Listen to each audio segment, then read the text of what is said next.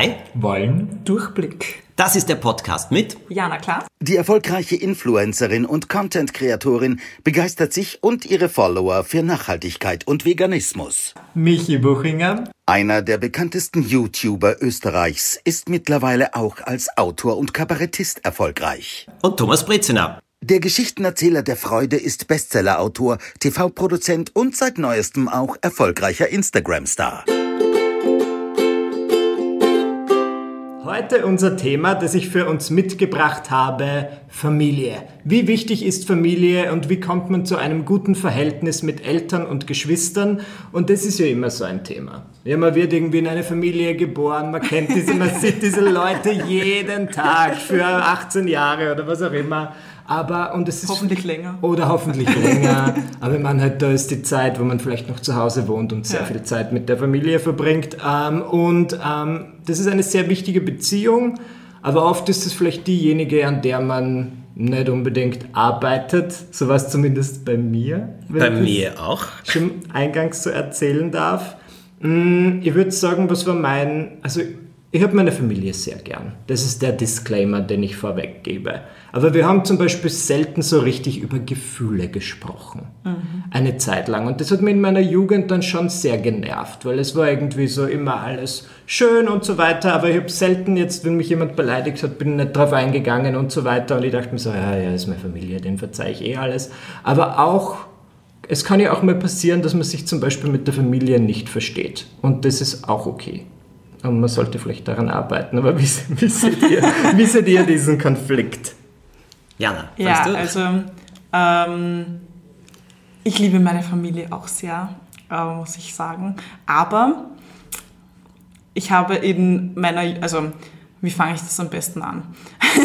Familie ist ein Thema, das uns alle irgendwie sehr betrifft. Und ich glaube auch, dass jeder schon mal ähm, vielleicht in seiner Jugend das Gefühl hatte, so könnte man dran arbeiten. Ja. Und ähm, ja, bei mir ist es, als ich ausgezogen bin, war bei mir so der, der große Knackpunkt, wo ich realisiert habe, ähm, wie wichtig mir meine Familie ist. Also wie ich äh, noch zu Hause gewohnt habe, gab es halt oft Streitigkeiten, weil schon, wie gesagt, sieht man sich jeden Tag und man ist vielleicht auch mit den Einstellungen nicht immer am selben Punkt. Man hat mhm. vielleicht nicht dieselben Einstellungen wie seine Eltern oder wie seine Geschwister. Und wenn man da jeden Tag aufeinander sitzt, dann kann es zu äh, Reibereien kommen. Und ähm, als ich dann ausgezogen bin, ich, ich hatte immer so das Gefühl, ja, ich brauche mal Luft.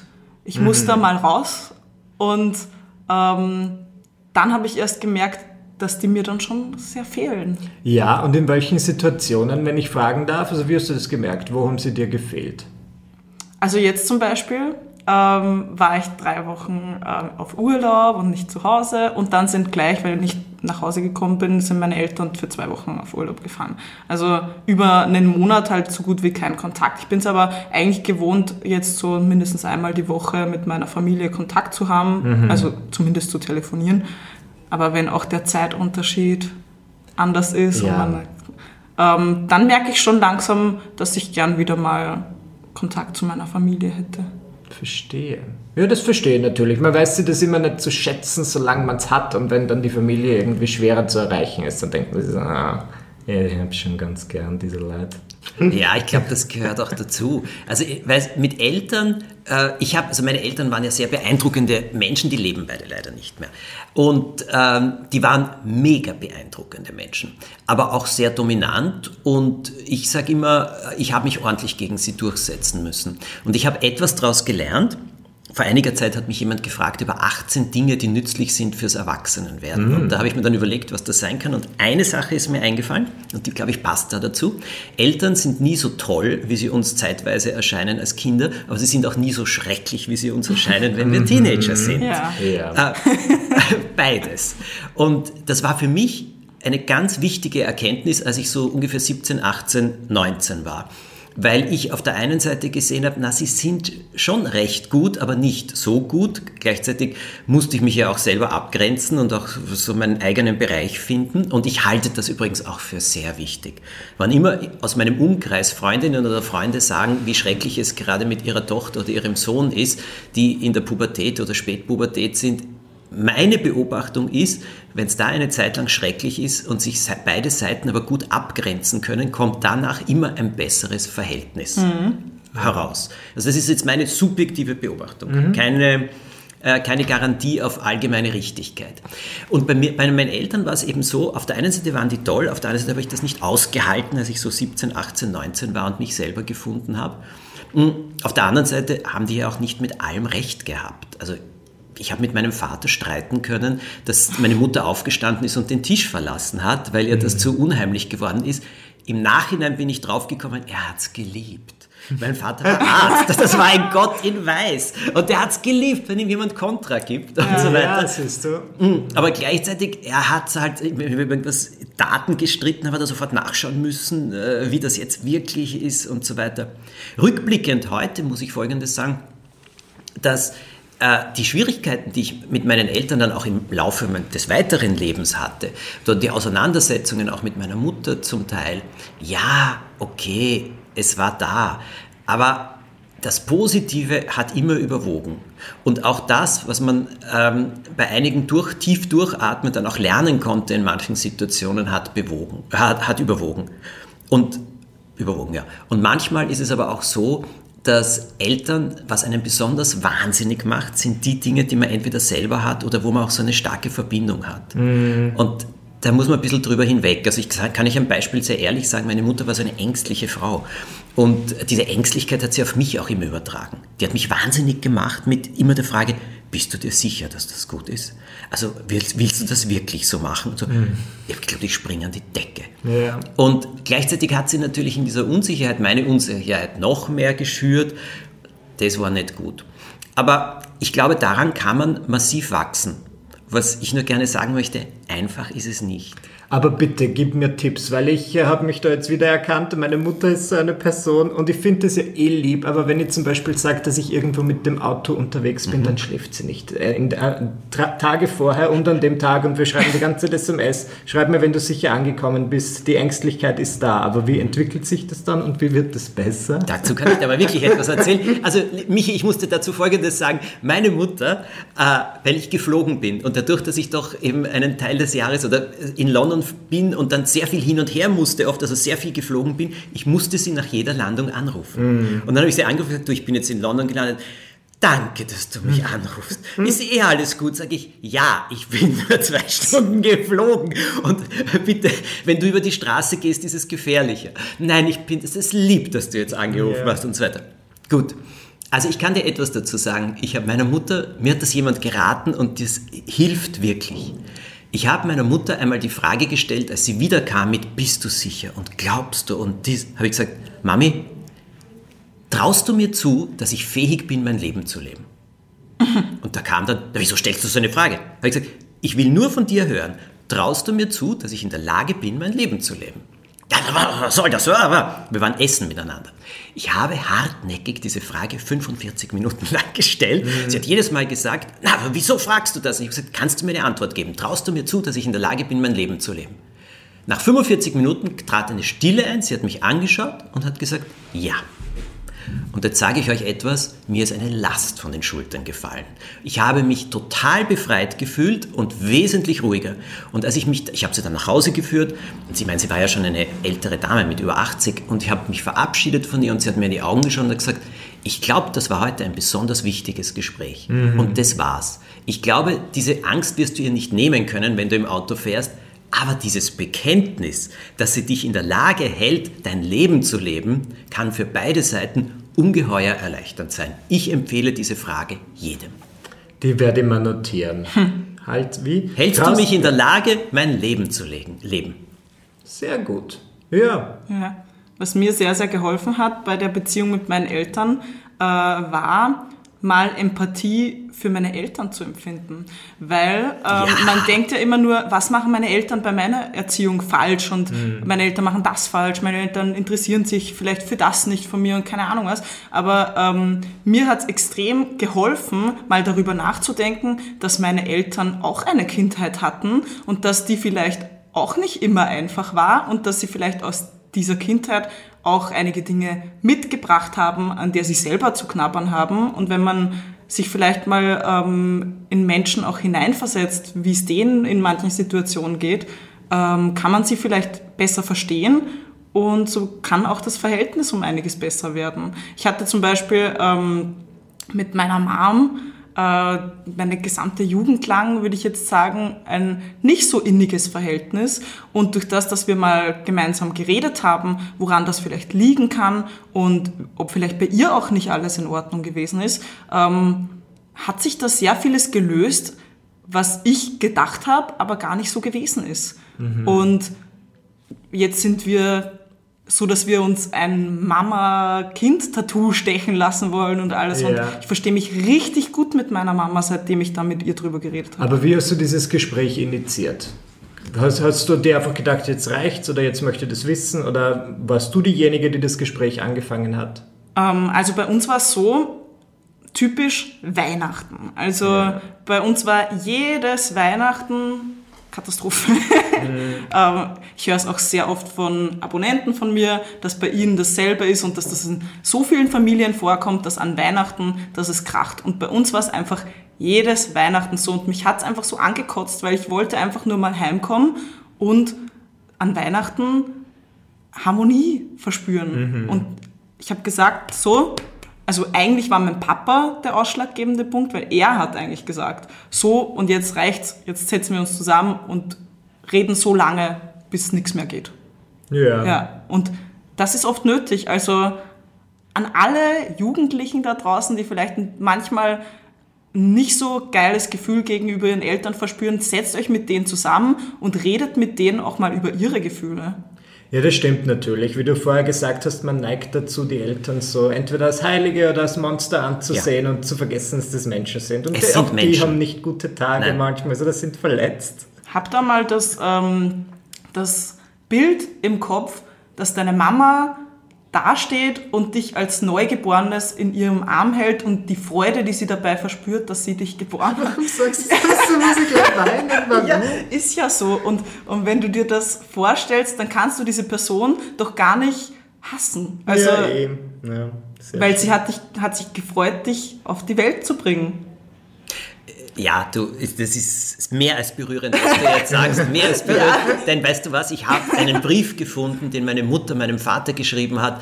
Und da ging es darum, äh, mein Bruder war das, der eben, äh, glaube ich, acht Monate alt war oder so. Und wie sie da über ihn geschrieben hat, was er tut und wie das ist, dieses Verhältnis, dieses innige Verhältnis auch zu ihm, das war sowas von berührend. Und das sieht man nicht. Aber ich glaube, Jana, das, was du jetzt eben angesprochen hast, das braucht wahnsinnig viel Mut. Und aus meiner Erfahrung kann ich ja nur sagen, dieser Mut lohnt sich. Ja. Und ich glaube, ein gutes Verhältnis zu den Eltern, manchmal gibt es das. Und man, aber das ist ja auch ein Auf und Ab. Also das muss ja nicht immer gleich sein. Und das kann auch einmal gestört sein. Nur reden, ehrliches, offenes Reden lohnt sich immer und das Zuhören. Mhm. Denn diese Empathie, die du sagst, für Eltern aufzubringen, vor allem Manchmal kann das ja so verstörend sein, weil sie eben nicht so toll sind, wie man sich das lange mhm. Zeit gedacht hat. Aber auf der anderen Seite, sie sind wirklich nicht diese Monster. Sie sind Menschen. Und wenn sie das einmal sein dürfen, jetzt muss man nur etwas dazu sagen, dann müssen Eltern auch gewillt sein, sich als Menschen darzustellen ja. und auch als Menschen zu geben. Es gibt mhm. ja manche, die das auch nicht können, ja. weil sie da nicht über, weiß ich nicht, über die eigenen Schwellen drüber können. Dann muss man das leider auch akzeptieren. Aber das ist schade. Aber dieses offene Reden, glaube ich, auch gerade mit Eltern bringt viel, weil in den meisten Fällen können sie schon ziemlich tolle Freunde sein, wenn man mhm. selber erwachsen ist, also wenn ja. dann alle Erwachsene sind. Na, über das habe ich eine Frage, weil mir interessiert das wirklich, weil meine Eltern werden jetzt halt natürlich, wir alle werden älter, aber meine Eltern kommen halt in dieses Alter, wo sie in Pension gehen und so weiter. Und ähm, ist es dir aufgefallen oder ändert sich die, die Dynamik, wenn die eigenen Eltern halt zum Beispiel das Pensionistenalter erreichen? Und wenn ja, wie? Ist dir irgendwas aufgefallen, dass, wenn man doch merkt, okay, die werden jetzt älter? Ja, naja, schau, de, de, bei mir war folgendes, du hast wesentlich jüngere Eltern als ich hatte. Mein Vater, okay. meine Eltern waren ja schon 40, als ich zur Welt gekommen bin. Ja, das mhm. bei mir war ähnlich. Gut, ja. bei mir war folgendes, dass als meine Eltern älter geworden sind, äh, das Verhältnis ja durchaus gut war und ich schon ein bisschen äh, eher die Sorge gekriegt habe, wie wird das sein, wie, wie lange werden sie noch leben. Mhm. Also das war für mich eine Sache und mein Vater war wirklich einer meiner besten Freunde. Jetzt komme ich aus einer ungewöhnlichen Familie. Mein Vater hat immer gerne gearbeitet. Der war Arzt und als er im Krankenhaus als Primarius in Pension gegangen ist, hat er sich eine zweite Praxis eröffnet. Mhm. Der hat also immer weitergemacht. Meine Mutter war immer an seiner Seite. Die hat mit 70 noch Computerkurse gemacht. Wahnsinn. Also die waren immer aktiv und sind immer neugierig geblieben und das war wirklich äh, sehr, sehr gut. Wenn Eltern älter werden und vielleicht Großeltern auch, es gibt schon etwas, was ich wirklich gelernt habe.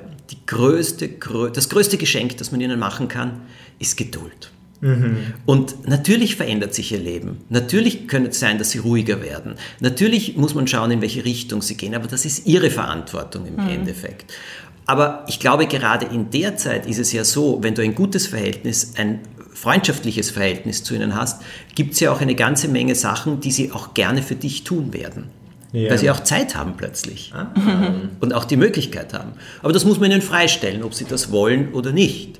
So wie es eben manche Eltern gibt, die sich dann gerne um die Kinder kümmern, zu verschiedenen Kindern, andere weniger. Und also meine Ersatzgroßmutter in Tirol zum Beispiel sagt, ich liebe meine Familie, ich liebe, wenn sie kommen und ich liebe es, wenn sie nach zwei Stunden wieder gehen. Ja, das, ich, glaube Ja, aber das ist doch herzerwärmend ja, ehrlich. Aber in den zwei Stunden ist sie glücklich und ja. ist sie begeistert. Ja, warum denn nicht? Ja. Das ist doch genauso gut. Also ich glaube auch dieses verständnisvolle Verhältnis zueinander gerade auch wenn Eltern in Pension gehen und so, das kann ja auch ein ziemlicher Schock sein. Mhm. Also das kann ja auch eine Riesenumstellung sein. Also das Verständnis auch dafür. Und das, was ich gelernt habe, ist genau das, was Diana vorher gesagt hat oder ihr Vater auch initiiert hat, hat offene Worte. Offene ja. Worte. Also ich finde auch, dass du als Kind das Recht hast, also auch wenn wir erwachsen sind und wir bleiben immer die Kinder, bitte, für meine Mutter war ich mit 85 noch der Burschilein. Weißt du? Also ich meine, damit musst du schon leben. Der Generalintendant des ORFs oder so ist einmal auf sie zugekommen und hat irgendwas über mich gesagt und sie hat gesagt, ja, der Burschilein macht das gut. So, das hört nie auf. Aber hm, ich glaube ganz einfach, die offenen Worte, äh, du hast als Kind das Recht, ähm, auch eine ehrliche Antwort zu kriegen. Das heißt, ja. du hast auch das Recht, eine offene Frage zu stellen und jetzt nicht nur, wie geht es dir in, diesem, in mhm. dieser Formel, sondern wie geht es dir in dieser Situation? Oder was ist, da müssen wir ja dann nicht einmal was tun. Aber wir dürfen ehrlich erfahren, was sich in diesem Elternteil abspielt, damit wir besser einsortieren können, wieso sie oder er sich so verhält. Mhm. Ja. Hat das jetzt deine Frage beantwortet? Das hat meine Frage sehr gut beantwortet, absolut. Gut. absolut. Ähm, ich habe dann doch noch vielleicht eine, weil ich sie eingangs gesagt habe, es soll nicht nur um Eltern gehen, sondern auch um die Geschwister. Mhm. mhm. Ähm, ich spreche jetzt in das eigene Erfahrung, aber so generell muss man Geschwister mögen? Fragezeichen.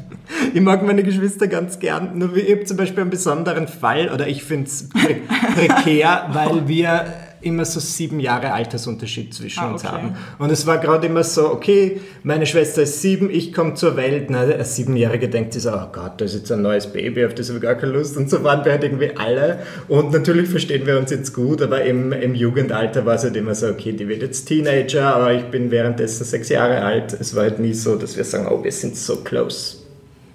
Ähm, Geschwister, wisst ihr das?